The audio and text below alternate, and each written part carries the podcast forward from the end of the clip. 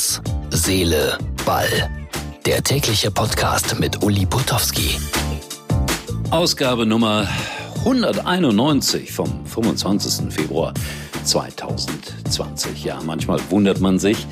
Da gibt es äh, Helden in einem Fußballverein, die seit Jahrzehnten dort arbeiten und plötzlich werden sie rausgeschmissen. Also ich spreche von Gary Ehrmann und was da alles so in Kaiserslautern gerade los ist, das ist äh, ja sehr traurig. Aber wer hat recht und warum und wieso und weshalb hat Tarzan zu laut gebrüllt?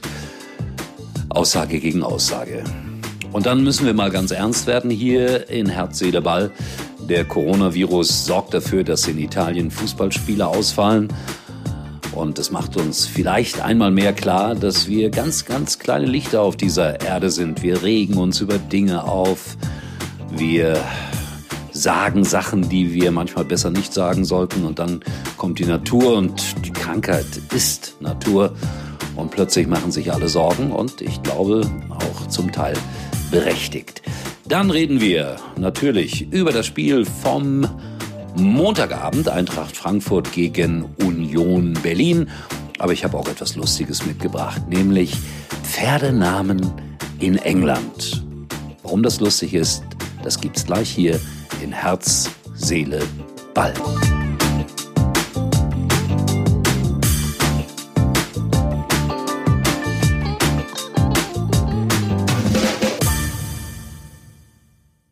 Alles oder nichts. Das Achtelfinale der Königsklasse. Chelsea gegen Bayern und Real gegen Man City. Live und exklusiv. Die UEFA Champions League auf Sky. Garantiert bis Sommer 2021. Alle Wettbewerbe live ab 24,99 auf sky.de.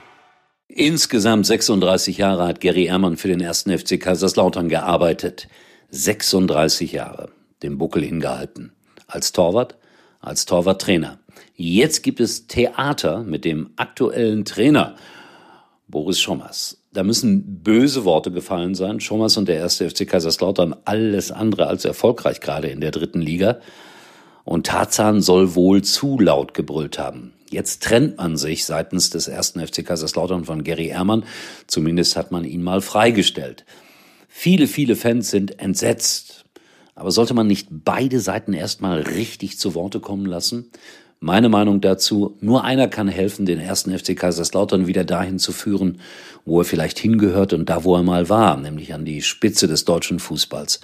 Aber dieser Mann lebt nicht mehr, das ist Fritz Walter. Der hätte vermittelt, der hätte Ideen gehabt, der hätte die Menschlichkeit besessen, um solche Dinge zu klären. Lieber erster FC Kaiserslautern, besinnt euch auf die Werte eines Fritz Walters. Und dann wird es euch als Verein auch wieder besser gehen.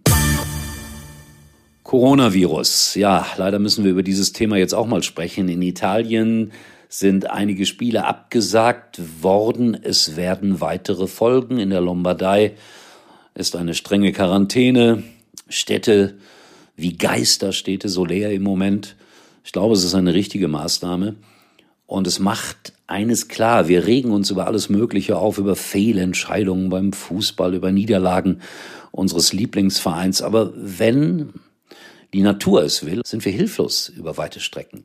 Jetzt arbeitet man fieberhaft daran, ein Gegenmittel zu finden. Wollen wir hoffen, dass das bald gefunden wird, aber es sollte uns nachdenklich stimmen, dass wir viele, viele Dinge vielleicht definitiv zu ernst nehmen und es ist ein komischer Spruch, den ich jetzt sage, aber die Gesundheit ist das Allerwichtigste und das gilt auch für den Fußball. Bin gespannt, wie das weitergehen wird mit diesem Virus. Ich befürchte, das wird uns möglicherweise auch noch in Deutschland beschäftigen. Eintracht Frankfurt gegen Union Berlin. Überraschung am Montagabend. 1 zu 2 verliert Eintracht Frankfurt und viele, viele, viele hatten Union Berlin als einen der Hauptabstiegskandidaten genannt. Jetzt sammeln sie aber wieder fleißig Punkte gegen den Abstieg. Und soll ich euch was sagen? Das gefällt mir. Ich hatte vorher mal auf die Quoten geguckt und da war Eintracht Frankfurt klarer Favorit. Da gab es auf einen Heimsieg nur 1,85 Euro und für einen Auswärtssieg von Union Berlin 3,40 Euro. Oh, da hätte ich auch mal gerne eine größere Wette abgeschlossen. Habe ich aber leider nicht gemacht. Freue mich aber, sag's das gerne laut und deutlich für und mit Union Berlin. Vor ein paar Tagen haben wir es gemeldet. Timo Werner, ein Mann für Liverpool. Das verdichtet sich gerade im Moment. Und äh, Liverpool spielt gerade noch. Da steht es eins zu eins. Ich kann leider aus technischen Gründen sozusagen nicht abwarten, äh, bis das Spiel zu Ende ist. Aber ich habe noch eine interessante Meldung über den FC Liverpool und äh, das lese ich jetzt einfach mal ab und vor aus einer Fachzeitung für Galoppsportfreunde, also Pferderennen. Und äh, hier steht zu lesen, Galopp intern heißt das Blatt übrigens, alles Kloppo. Trainer Jürgen Klopp sorgt für Schlagzeilen in England, seit er den FC Liverpool übernommen hat. Der Sieg in der Champions League im vergangenen Mai hat ihn zumindest in Liverpool unsterblich gemacht. Dass bereits Anfang Februar alles nach dem ersten Meistertitel seit 1990 aussieht, ist unbestritten.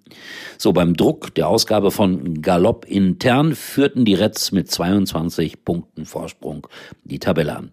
Kein Wunder, dass in England so manches Pferd nach dem gebürtigen Stuttgarter benannt wurde. Neben der Stute Klopp gibt es derzeit die Wallache, Clipperty Klopp und Klopp of the Cop. Weitere dürften mutmaßlich folgen. Jetzt muss ich dazu erzählen, dass es auch in Deutschland einige Rennpferde gab mit prominenten Fußballernamen.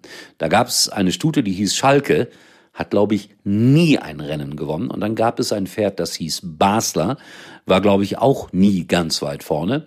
Es gab ein Pferd, das hieß Klinsmann, kein Scherz, das hat, glaube ich, ein Rennen gewonnen. Und dann gab es ein Pferd, das hieß Assauer. Das war relativ erfolgreich. Also soweit das Thema Pferdenamen und Fußball. Verrückt und kurios. In diesem Sinne, meine lieben Freunde von Herz, Seele, Ball, wünsche euch Gesundheit, alles Liebe, alles Gute. Schaut auf unsere Facebook-Seite Herz, Seele, Ball vorbei. Morgen bin ich wieder für euch da. Bis dahin, euer Uli.